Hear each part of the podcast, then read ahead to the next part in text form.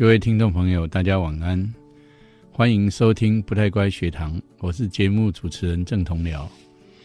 二零一八年呢，我们将呃专注在一个主题，就是专访在各个地方、各个年段创办新的教育的女性。我们今天第一场找到在台北为主的共学团两个代表性的家长。郭希宇跟江金颂两位都当过老师，现在是全职的妈妈。我们来听听他们怎么带他们的小孩。在这里，你可以快乐学习；在这里，你可以勇敢逐梦。请听我的天空，我的学校。各位听众朋友，大家晚安，欢迎收听不太乖学堂，我是节目主持人郑同僚。那么，二零一八年，我们准备访谈台湾在各个地方创新办教育的呃女性。那么，我们非常开心，今天找到两位是共学妈妈。第一位是郭希瑜，是老师好，各位听众大家晚安，嗨，欢迎啊。呃，第二位是江金颂，金颂，老师好，各位听众大家好，我是江金颂。嗨，你们现在做的叫做共学啊？是。其实，在台湾非学校形态实验教育的这个形态里面，共学是人口最多的。嗯，那你们两位能不能谈一谈共学到底是怎么回事啊？就是我们都在做些什么，这样子是吗？对对对对，让大家知道一下。那我金颂先说好了。好。好。那其实我们呃共学团里面有分学龄前跟学龄后。那现在我们的孩子都已经是学龄后了，所以我们就以自学的方式，然后共同大家跟父母跟小孩共同来创造一个不是学校形态的学习方式。那这中间的过程，我们希望加入更多孩子自己自主的想法，来对这个学习的想象，而不是大人在过往的经验里面对学习的想象所建构出来的。所以在这过程里面，其实是也很挑战大人的。以我个人，我很不小心就会掉入原来的学习方式，去不小心指导小孩，那就常常父母之间，甚至孩子的回馈，就会告诉你说。这样不是他要的，所以我觉得那个共学的形式是父母也在学怎么带孩子一起学。是。是。共，所以你们现在的方式是做到几年级？呃，一最大的孩子目前有到高二，到高二。对，但是从小一到高二，从从幼儿园开始，学龄前零，其实零岁。我们现在也有都有带幼儿团，然后我们的孩子最小就是刚出生就会做完月子就会就会来参加共学。哦，那大的孩子比较不是从小一起来共学的。好，然后如果是从幼儿一起开始共学的，现在的孩子大概是四年级左右。那更大的孩子有一些是嗯一些学校出来的孩子，或者是只知道共学团想要参加的，那或者是小学年纪或者是幼儿年纪的哥哥姐姐。要想要加入的这样子是西雨，你刚刚说我们，然后你用了我们好几次，你所谓的我们能不能介绍一下？你们是一个团体还是？我们的这个团体叫做暖暖蛇。嗯，那最开始的时候，我们暖暖蛇的很厉害，罗拉蛇在全台湾各地。暖暖蛇就是罗拉蛇的意思。对，罗拉蛇就就是在全台湾各地到处跑。其实，所以我们的孩子去过很多的地方，台湾各个角落几乎都有。去过这样子，像上次老师在那个提倡反赌澎澎湖那一次博弈公投那一次，我们差一点在那个投票的前一前一天想要去参加，然后呢，因为那时候有课程已经排了课程跟活动，所以其实我跟金总说，你我看到你脸书泼出来，然后在那个造势的会场，我说啊，真的很想去这样。那我们其实是有这样的，就是嗯，应该说我们会比较激动，然后我们会呃。激动也是那个激动，就是情绪很激动，或者是说我们的行动力比较激动，然后可以去安排课程这样子。那所以，我我们大概就是呃，现在北区、新竹、台中、台南、高雄都有这样子的共学团，有学都叫暖暖蛇吗？对，都叫暖。所以暖暖蛇有不同的团，对不同的团。那现在总共有几个团？大概有多少人？我们今年在那个高雄宝山，在年底的时候，就是在跨年的时候，我们有一个全国暖蛇大集合的一个会，三天两夜，然后光要住宿的人就有一百五十个人，哦，一百五十。对，那家庭的话，就是说我们那时候，我们现在去那个剧主办主办的那个是南区的伙伴跟我们讲说，我们登记的要住宿住民宿，或者是请请村民那种找出房间来让我们住，都已经超过整个村的人数了，这样子。是那目目前目前状况是这样，就是哎蛮多人的，所以老师我们其实还没有真的认真数过到底有多少人。嗯，不过所以暖暖金金颂蛇金颂是数学老师，他可能数比较快。九个团，目前啊，韩国中就十个，啊国高就十个，十个团左右。十个团分布在北中南东区有吗？目前还没有。对还没有，但是我们台东有有幼儿共学团。那这十个团之间的关系是什么？嗯，我们会希望有一些交流。那实际上目前在低年级的部分，因为中高年级只有我们这一团，所以我们比较是在区域性的，就是透过合班跟混龄教学来做一些交流。那如果是跨区的，目前我们会一呃两个月下去一次台南，因为之前在那边发展不错的曲棍球课。那我们有觉得曲棍球还有直排轮是一个很好混龄教学的方式，因为弟弟妹妹们看到哥哥姐姐们打曲棍球，学习的动力都会变得很强，所以我们会在那里做北中南的低年级的交流。就是他们会在曲棍课呃球课交流，然后会妈妈们自己试着做一些课程来做交流。那这些呃不同的团体之间，他们基本上是没有，就是只有课程上面也许有一点互助而已嘛。嗯，其实各自团体都是独立的，然后我们会一些资讯会互相的交流，那或者有时我有些教案，像我们在刚刚过去的这个暑假，我们就办了一次的教案演习。就是说，有一些爸妈他可能想要自己试着做教案，他可能碰到一些关卡，那或者是说有些他不知道他喜欢的某一些领域，那别人上课的经验是如何？那所以我们那次也是把全国的参加暖社的家庭，对做教案有兴趣的家庭，通通都邀到台北来，然后我们做了也是一样三天两夜的研习的课程。那以前那个亲子共学那个团体，现在跟暖暖蛇的关系是什么？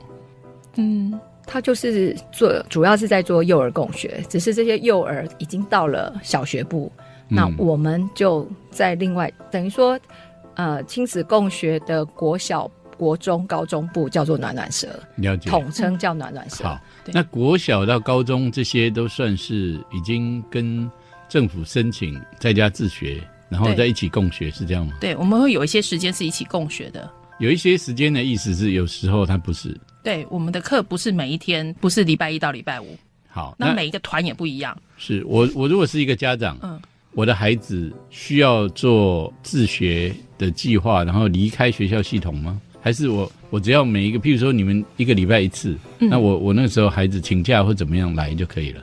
现在的方式，譬如说暖暖蛇，我知道在新北贡寮那附近嗯，有一个基地，像哦，在双溪，双溪，对对双溪对对，那那边的孩子是全职上课，呃，我我的意思是，嗯全天上课，每一个礼拜五天那样的方式，嗯，还是怎么样的方式？你们可以以那个基地作为一个例子来介绍你们怎么运作的吗？好，就是我们现在运作方式还是基本上一定要申请自学，然后因为我们需要有很多人力，就是大人的人力一起来撑起为孩子撑起这个空间，不论是教案、场地、师资等等，包括很多行政的琐琐碎碎，是由所有的家长跟孩子共同撑起来的。嗯它跟老师刚刚说的，如果从学校这样出来，他不像一般，他不是安亲班，也不是才艺班，让你来选一堂课，也不是课后的，也不是课后，它是我们共同创造可能的形式。那每一团因为组成的人不同，大家的需求不同，孩子的特质不同，发展出来的样子也不太一样。那目前我们在双溪的那个太平分校，我们作为一个基地，原则上我们希望一个月去一个一个礼拜，至少四天，让孩子可以在那边比较长时间的停留，用他们的方式跟我们有一个美好的愿景想象，希望可以像涩谷学校那样，我们有一些可以实际在那个环境生活的大人。目前家长群中的确有一些人选，我们在做这件事。他们曾经去请家长去做，因为那边的是呃废校嘛，所以它防水很差，对所以试着再重新做防水。那他们现在也试着在做那个水泥墙，把它打掉，露出它原本大石头堆叠的那个材质，就是在那边。譬如说，我们之前跟孩子谈谈过，有些孩子很想要做像类似十四只老鼠他们那个主水管接水引水到可以用的地方。那也提过要做面包窑，或者是做生态厕所。那我们在那边的步调放得非常缓，我们希望可以用一个比较慢的速度，而不是快速。我们中间过程其实有讨论过，我们去网络上集资，我们就有钱，我们就可以建设。可是我们想要走另外一个方式，是找人进来，包括幼儿团的父母们向往这样的生活，我们可以出力来共同创造，譬如说防水课程，譬如说我们要做面包窑课程，我们找职人来协助我们，透过他也是透过支持这堂课，然后缴学费跟材料费，可以帮太平重新建立起来。好，我我我要澄澄清一下，或者请你们澄清一下，嗯应该是说，来这边共学的人，他们自己单独提那个自学的计划是吗？是他并不是集体，像我们一般哦，团体或者机构就是一个一个共同的，对对，不是对，分别的。对，然后呢，他如何成为？你刚因为金颂刚说一个礼拜可能四天，那代表有第五天它是另外的活动，嗯，因此也不同于一般的团体或者是机构的办学方式。是那他们如何参加这个团体？如何参加？通常是我们的幼儿幼儿团直接上来的。其实我、哦我其实，在暖暖社里面不太需要去对外再招生了，因为其实幼儿上来的孩子就像今年，呃，各地的那个幼儿的孩子上来就数量就很多。像台北现在有的十二个小孩。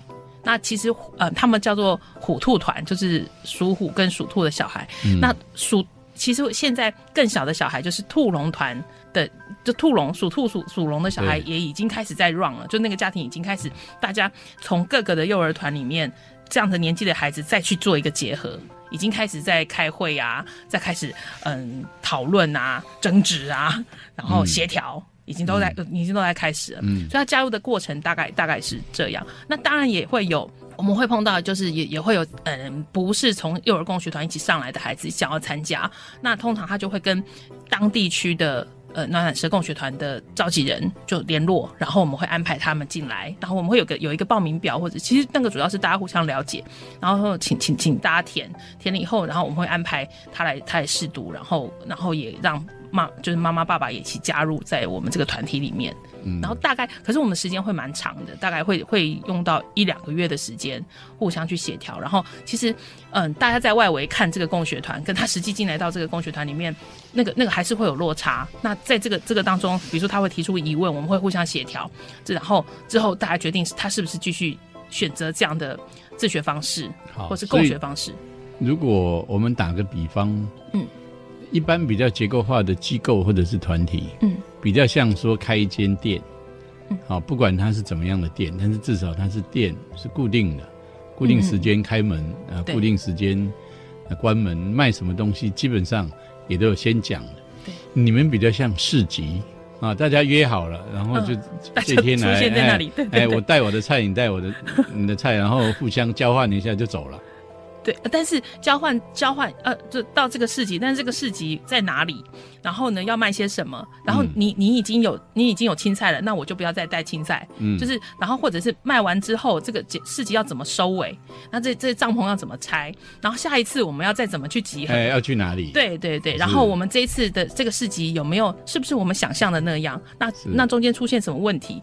然后所以有很多不确定性。呃，不确定性跟还有需要很多很多绵密的联络。像我们刚刚其实刚刚从早上十点到刚刚的两点半，就是我们也在开一个会。我们下一个呃一月中的时候，我们想要做一个美食文学营，就是我们发现小孩对于美食很很有很很大的喜好，可是他们喜欢实做，然后我们怎么去结合文学？所以我们就我们我们就开了四个小时的会。你们是谁？呃，我我我跟金颂还有要上课的老师，那然后我们也你们找你们以你们两位来说，在嗯暖暖蛇的角色是什么？我们、就是、你们只是一个义工呢，还是你们呃负责有一部分大家可以嗯呃信赖的行政工作。嗯，像金颂就是中年级的召集人，然后所以他他会负责，他会召集人会有召集的工作，我们会做一些分分工这样子。哦，对，所以你由你来召集，但是反正你你也不晓得下一次市集在哪里。呃，其实我们之前有在阳明山跟那个一个教会，它有一个固定的场地可以给我们使用，那用比较合作的方式，所以在费用上它是想要回馈社会的，他希望也可以协助教育的角度在协助我们。是，可是内容呢？内容就是我们跟家长跟孩子，今年我们比较特别，就是用选修，选修的方式就是孩子想要上什么课，我们来讨论，我们来找老师。好，呃，大家可以从他们两位的叙述来想象，这是非常另类的、勇敢的尝试。就是到底要教给孩子什么东西，不一定是大人决定的，是跟小孩一起来讨论，跟其他的家长一起来讨论。那因此也充满了蛮多的不确定性啊！你们现在在呃这种运作的方式，是整个非学体系里面大概算是最呃最有弹性的，因为你们不是 follow 一套呃特定的课程，而是让他随时在一个变动中求改善，然后给孩子更好的教育，这目标都一样的。可是很多人一定会觉得，哇，好像比其他的共学更不确定啊，比其他的这种机构或者团体啊更不确定性。那你们有没有人，你们的亲友有没有怀疑说，啊，你把孩子这个每天放在一个不确定性，因为你还得跟，你就算有兴趣，还得跟其他的父母讨论嘛，对不对？才开成某一种课，那就算是开成，也不是一个礼拜五天通通都是那个课嘛，所以它有很多的不确定性，包括你们自己本身要投入蛮多的时间，能不能谈谈你们在这过程里面，呃，需要面对哪一些焦虑啊，哪一些质疑啊，有没有？有啊，就是光是跑来跑去这件事情，那个我爸爸曾经就非常质疑，因为那时候第一年、第二年，其实我们跑得很凶，所以我到南部的时候可以顺便回屏东娘家，我就会顺便回娘家。那两年回娘家的次数非常的多，爸爸就会知道你们又到南部了。但是其实我一路在走这种尊重小孩跟不打不骂小孩的过程里面，家人其实是。都是看在眼里的，因为刚开始会觉得小孩很不受教，然后小孩很会顶嘴，很会跟他对抗，因为他只要有一些威严的语言出来，小孩就跟他对抗。可是，差不多孩子在三年级的时候，我爸爸曾经语重心长的跟我说，他发现孩子改变了，就是说他孩子也开始去了解阿公的困难。然后也比较不会用对抗的语言，他觉得小孩柔软下来了，而且他发现小孩的自制能力很强，所以他曾经说，在这种这么变动性强的年代，我们可能是最后会存活下来的那一群。这是我爸爸今年八十岁了，这是我觉得那是他对我共学这么多年来的一个高度肯定，正式的肯定啊。对他当然也会焦虑小孩的学习，就是。偶尔会想要测试看他九九乘法背的怎么样啊，会不会写字，就很想要小孩秀给他看。你现在几个小孩？我现在一个孩子三年级，一个五年级，两个都是一开始就就参加这种形式的学习。呃，没有，老大有一年是去宜兰的人文国中小念，对，那时候我们暖暖蛇还没有正式起来，那时候只是在前辈呃前面准备，所以那时候我先送孩子去那边，嗯嗯，对。然后老二就是大班开始都一直跟着暖暖蛇，嗯，其实我觉得变动这件事情，有时候你人在里面的时候，你就会跟着那个，你大概会知道那个呃波动是怎样。嗯，那其实我我后来也是跟一些跟一些朋友，他们他们在体制内教书，就是学校教书，他会觉得哇，你怎么可以一下出现在台南，一下又出现在在台中，然后又说我马上等一下又要去台东了，这样之类的，他觉得怎么怎么能这样，或者是说，其实你们连个学校都没有。连对连硬体都没有。然后我说没，我们这学期还蛮不错的啊，我们有一个阳明山的那个固定的那个呃基督教的山庄可以让我们用。然后觉得怎么怎么会这样？那你下学期呢？啊、下学期的话我们再看嘛哈，我们再找找看。现在大家正在 分头去找，然后就会觉得啊天哪，怎么怎么可以过这样的生活呢？那但是。他其实同时我知道他他他的语言上面也有直接告诉他，就蛮佩服我们这样，因为他他知道在一个很一直很固定，或者是像我们，我会很好羡慕他有一个嗯办公室里面有一个影印机固定可以用，就是我们要做教案出来，我们要跑很远，或者是要。到很远的地方去印，或者丢答案出去，然后才能会有一个影印机。嗯他会觉得，他会觉得你们怎么可以这样？可是，嗯，在这个变动的过程当中，其实我觉得小孩的韧性跟大人的韧性会产生产生出来。嗯那当然，老师你可以说我们我们变动很多，但是其实我们在中间掌握了很多的自由，跟我们可以嗯参与很多小孩的教育。就就像刚刚说的反赌，我们就想了一整。我们不是只有跟孩子说，哎、澎湖现在要盖赌场，你们觉得怎么样？啊，小孩说不要，那我们就去参加记者会，不是这样的。就是我们前面铺陈了很多，我们让孩子知道澎湖的产业、澎湖的自然、自然的资源是什么，然后再来就是那个赞成要盖赌场的那一方，他们的说法是什么？为什么要盖赌场？所以我们其实排了三天的课，那最后一天我们的课是收在我们让小孩子去想说，假如真的不盖赌场，可是澎湖人有澎湖的困难。他们该怎么办？你不能说我因为我要自然环境，那澎湖人都饿死，不要上班，不要有收入，然后年轻人都跑走。那他们知道这些问题，那那我我我我们我们要带小孩子一起去讨论这个事情，然后最后我们再问他说，那今天澎湖要盖赌场了，然后可是哎马上要投票了，那有个记者会，你们要不要去参加？然后他们就会说哦好，那那我们也会告诉他们说，那个记者会记者可能会问你话，那你你要怎么？你有没有准备好要回应？那是其实是整个整个很长一段时间跟孩子的铺陈，还有我们那天课程其实蛮有意思，就是还把大人都找来，就是把妈妈爸爸们，我们写了一个剧本。就是嗯，渔夫会有什么反应，什么会有什么反应，就是我们我们演给孩子看，因为其实毕竟年纪小，那他一直去读文字的资讯，他们会没办法，我们用各种的方式去呈现。那跟回头就说，呃，也许我们很变动，但是我们很自由，然后我们也有比较多的主体性，然后当然我们就没有太多的东西可以依循。就是。是，所以，可是那个当中就会，比如说，我我们想，哎，为为什么，为什么我我们要做这个营队？我们要做什么？要做美食文学呢？我们就会不停的讨论。那像像上次我我我们也是跟金松一起合作一个二二八的课程。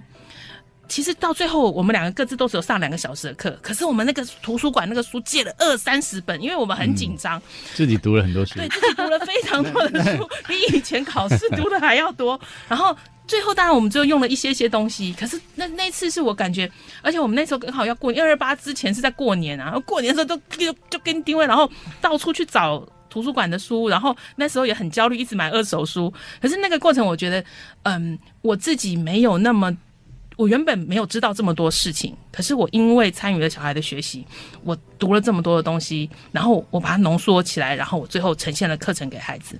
那那那那个，其实我是觉得很很有意思，而且那这样这样听起来，大人成长是蛮肯定的哦，因为不确定，你需要摸索。是。问题是，孩子呢？你说孩子的对，你们会不会焦虑说，因为他的学习呃过程跟内容是这种不确定的，那你不晓得将来可以给孩子怎么样的能力或者素养？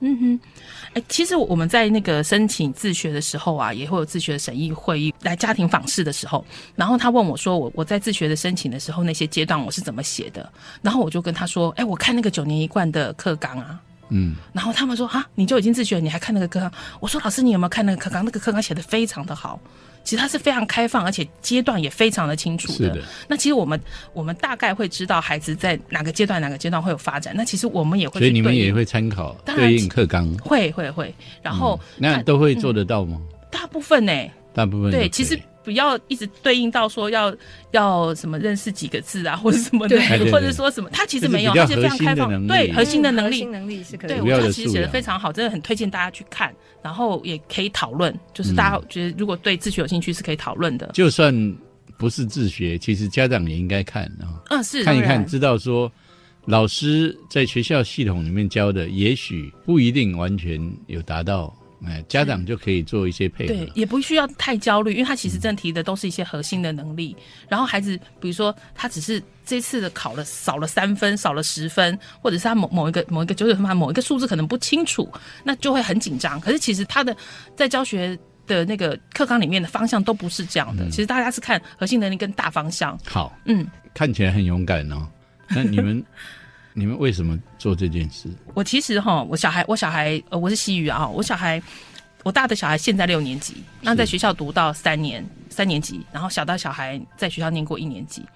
那嗯，小的现在几岁？小小的现在呃，就是一个一个四，一个一个六，现在十岁跟十二岁，在嗯，就是出来自学两年，嗯嗯，就自学两年。然后呃，我是看到他们的那个现况，就是因为学校的管理的东西很多，那孩子多，那所以他们很希望孩子是一样的，或者是在上课的时候。对于秩序的要求会重于课程，不要讲话，安静是最好。你就因为我们家就住在学校旁边，就是常听到广播，就是不要讲话，不要讲话，不要讲话这样子哦，就 是都不要有声音。那可是我我在孩子身上看到是他他就会有一种很像当兵那样子，就不要叫到我就好了，就老师不要看到我，谁不要看到我，我出什么问题就不要看到我就可以了，或者是我即使没有出问题也不要看到我。那我看到他们这个这个东西，或者说我陪他们写作业的时候，那个那个不求甚解的东西越来越明显，就是我只要能够交差就好了。那我我很担心他们对失去对知识的热情跟探究的那个那个那个喜欢。那最主要是我也看我小的小孩原本很喜欢画画，然后他就告诉我说，那个老师那个美术老师非常凶。我说那凶什么？他就管秩序嘛，不能讲话。然后我就说那那他很凶怎么办？他说没关系，他不会骂到我。那可是他他这样的结果是我看到他那那一年渐渐渐渐的他他不太画图了。后来我我们要自学的时候，那个学校老师也是很惊讶，说啊这个孩子很稳呢，你怎么把我带走了？他是这样这样跟我讲哦，你把我孩子带走了这样子。我说呃，我想自学就是那些适应不良的。是是是，他他其实适应的非常的好，就是对他从他适适应的非常好，表他老师都说他表现很好。可是我我想要带着他一起追求更好的教育，或是更我们是在那些。呃，实质的主题上面，他可以更投入的，然后那些外在的限制渐渐的少，所以他后来现在他其实一样，他上课也是非常非常投入，然后他很多课他都非常喜欢。那刚说选课，他其实选的课选了很多，所以我好累，我 带着他 早上起床啊什么，这样每天这样准备这样子。那金颂你呢？嗯，我的老大他的特质比较敏感，所以他在跟人外部沟通的时候比较会。在自己的想法上，那他又非常喜欢手作。那我会选择自学，有一部分是他在跟人际相处上，我觉得是很需要更宽容的。另外一个，老实说，我有担心的就是他的性别特质跟他的生理性别，在一般来讲是不那么 match 的。那我也会担心一般学校。在这么多管理的阶层下，这样的孩子其实是很容易遭受到比较多嗯不好的对待。那其实我的孩子在这个团体里面，他是很被包容的。他的性别特质虽然跟他的生理性别。不是那么 match，可是他可以很自在的在这边展现。那这部分就是我们的性教育的部分，在这部分我们也是非常正式面对的。就是说，因为在孩子在这样的过程里面，我发现他更能做他自己，加上他很需要有自己乱搞的时间。其实我们空白的时间相对的多。刚刚老师说二到五，其实我们是四周有一周是完全在家休息的。哦，对。就是放更多的空白时间给孩子，让孩子真正可以沉淀下来，做他内在内心真最想做的事情。简单的说，两位非常了解自己的孩子，也深刻思考过怎么样对孩子才是好的，所以你们走上这条路。尽量了，老师说真的是尽量而已。刚刚两位都谈了为什么做这样的共学之路啊？那你们西语能不能请你先谈一谈？呃，两年了，对不对？是。那孩子有什么改变吗？嗯，其实坦白讲了哈，老师我们都认识那么久了，我们也不能一直说广告词啊哈。就是说，坦白说，就是说，嗯，孩子并没有很清楚的变成怎样，没有。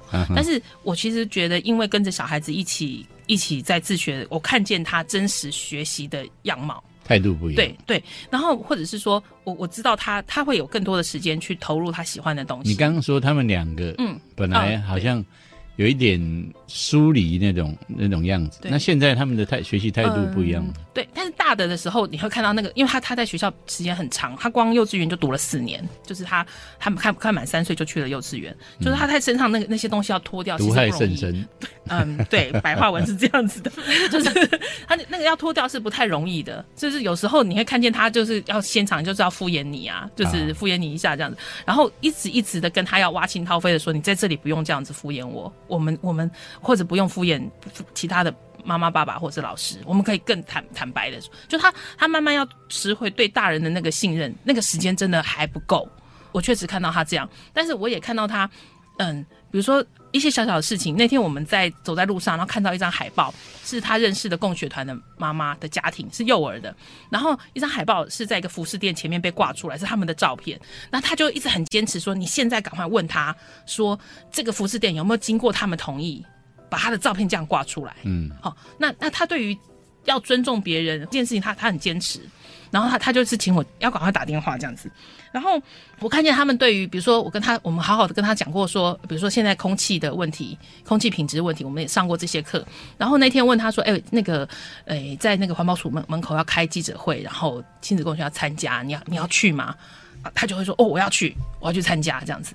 然后，那你就看他，他对于社会上面的事情不是不是漠不关心的，而且他知道，他听到了，他会一起去看，嗯，看个戏。这是一当然小学，生比较不会做对。对对对，但当到到了现场，不是说我们想象那样哦，到处去怎么样去参加活动，他没有，他就是也是一样在那里看，然后他他也愿意帮忙举旗子啊，就跟着走，然后他而且他就是用小孩的方式去接近这个议题，然后嗯，我们也会被问说，哎，小孩知不知道这些事情是是怎么回事？你就把他带到这里来，那我就是带他来这里知道的啊，就是让他来看，我我也没有太多的预设的立场，可是就让他直接在这里看，然后我确定他的安全，然后我我们让他去碰触这些东西，这是这是我看到小孩这样子的，嗯。哦，是。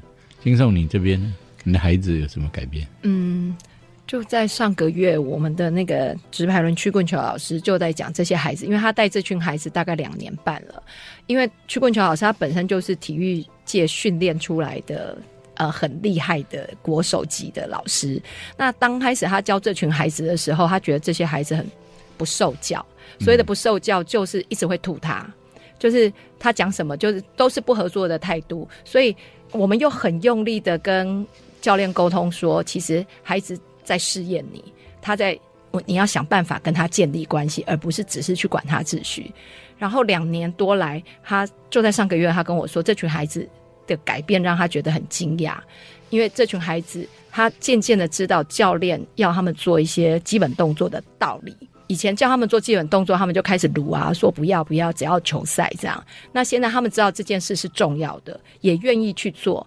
那以我刚提我儿子，他其实就是之前最会吐老师的那个人，可是他现在听到老师说觉得有道理，他还会去劝说新进来的学弟妹，我们要去做这个动作，以后你打球会更顺畅。而且他发现这些孩子的学习力，因为这些孩子平常是几乎不在练球的，但是他们在理解教练讲的东西，就教练来说，他自己看这些孩子的学习力很强。他不需要大量的练习可以发展出来，但是如果你要用一般来讲，他们真的要那种到 top 去比赛，那又是另外一回事哦。就是说，这些孩子有没有走这条路，我们没有用力。对对对，但是他们在学习这个呃，应该说这个球赛或者这个技能的时候，他是非常享受，而且用他的步调在学习。嗯，那这就是我觉得我们走这条路很珍贵的地方。嗯嗯那这个过程你有犹豫过吗？有怀疑过吗？呃，说没有怀疑是不可能的，然后因为这条路真的很辛苦。譬如说，我们一直强调孩子要自主这件事情，可是孩子在自主的过程里面，他毕竟是个孩子，也不要说他是个孩子，他是个人，就是人都有很多恶或者说比较偷懒啊什么，这些都有。嗯习性。习性就是那根性，然后加上现在有这么多外在刺激，而且他们现在有很多学习都是从网络，可是，一进了网络世界里面，不要说小孩，连大人都会散掉。在那过程里面，你有时候会很困惑，要怎样培养所谓的他的自主，然后你要低度提醒，而不是高度提醒，嗯，然后如何那个在自己心中的那个尺会一直一直疑惑，但是疑惑我通常会讲出来，讲出来是，譬如说，我们早上在讨论我们的美食文学营的时候，我们又回头来谈这群孩子不喜欢书写，不喜欢传统的拿笔书写。我们认真，其实这个议题，我跟不同的家长有讨论过很多次。那有一群做电脑软体的家长，觉得现在是 A P P 时代，小孩真的不爱写，真的不勉强他。A P P 的设计就是符合人性，他一定可以取代笔，这是一派的支持的说法。诶，我儿子可能就适合走那。另外一派还想坚持文字的美。跟传承文字，在书写的过程会有不同的感受的文学老师这边也有，所以我们早上在讨论教案的时候，我们有试着要做一个搭桥，我们可不可以透过教案包装设计，让孩子可以试着对我觉得我有焦虑，那我必须提出来，提出来，而不是变成孩子的压力，而是大人们可以再做什么样的努力？对，那西雨，你有没有什么焦虑？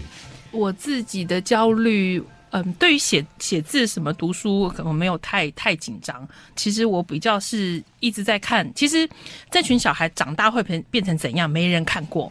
嗯，就是我我可能看过体制外学校的小孩。他之后长大，他一路是怎么样？或者是你看到学校的小孩，我们以前都在森林小学当过老师。对对对，所以所以对教学，我们可能大概会知道一些。可是我我们现在自己这样做，然后我我们这些孩子，他他将将来长大会怎样？我反而会觉得，哎，我我一路走也我也不知道。可是我我跟金松一样，我会我会直接跟小孩说，就是我我也不晓得。然后我们今天今天我们大家一起在自学里面，我们想要练习的是什么？我想要孩子最后。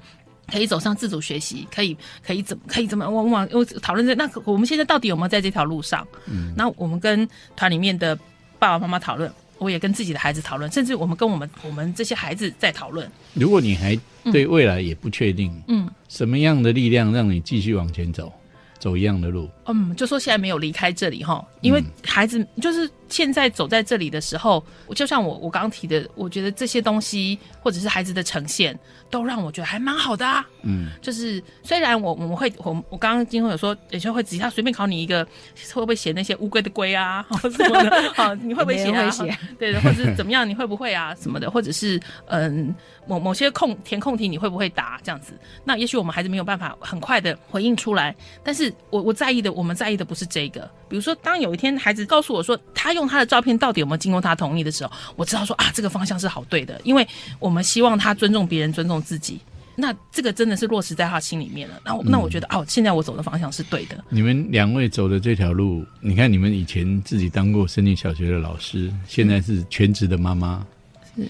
那也不是一般人，呃，说做就能做这样的教育方式啊。嗯，但是如果有家长，嗯，呃，对于你们的方式，呃，有心生羡慕或者有一点点向往，想要探索，你们有什么建议？分别有一些什么建议？我特别想要说，是说真的，我们两个刚好啦，就是有过教学经验。但是因为刚刚金总说，我们全台有十团，嗯，那这些爸妈几乎。没有过有教学经验的，那但是他们，但是胆子都大，胆子都大，或者是三个那个臭皮匠胜过一个诸葛亮，这个很重要。对对对，有伙伴，对有伙伴，然后大家是一起的。那那像，但是你你有什么具体的建议？我具体好像有一点要对。好，今天有父母，我想呃，教育广播电台会有一些父母在听，嗯嗯，哎，觉得这个不错，因为他们对现在对体制教育不满的，根据不同的调查，大概都有到一半。嗯，国民中小学。嗯，可是这条路，如果他要尝试，嗯，他应该有什么准备呢？如果那我觉得哈，比较是还是最重要的是，不要想要逃避。不要想要逃避学校，或者是我现在原本的环境。那但是我们要有个心情，是我们要一起去追求更好的教育。所以，如果是想要逃到共学团来的，通常都很快就逃走了，又逃到别的地方去了。希望我觉得这个东西，这个心态一定要先调过来，就是怎么样是好的教育，要先想清楚，或者或者是说想不清楚，我先想到哪里，觉得那这边哪里有问题，我怎么调整？这样子，可以找你们联络。对，金颂，大概还有四十秒，你有没有什么建议？嗯，我现在在去兔龙团，就是最新的那个大班要生小一的那一群，我鼓励他们试着把自己很会的东西做成教案，带小孩做的挫挫的，怎样都没有问题。其实我们身上已经有每个家长都有很多厉害的东西。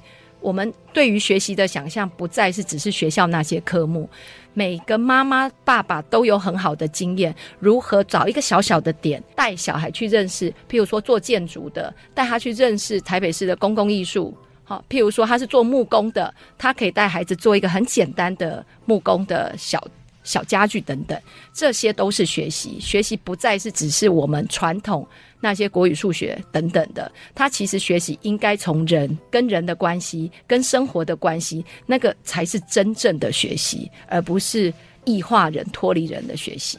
OK，好，非常感谢两位。看起来时间好短啊、是 哎，也想要请教你们的东西还很多，我想以后应该还有机会。是，好，那如果呃大家对于你们的共学有兴趣，嗯是不是就找呃暖暖蛇这样的关键字就可以查得到呢？或者还是亲子共学？，对亲子共学可以，然后是脸书上面都找得到我们。脸书都找得到你对们，用对亲子共学或者是暖暖蛇，是是，温暖的暖，在地上爬的那种蛇。啊对对对，好，非常谢谢两位，我们今天老师谢谢呃谢谢。到这边结束啊，谢谢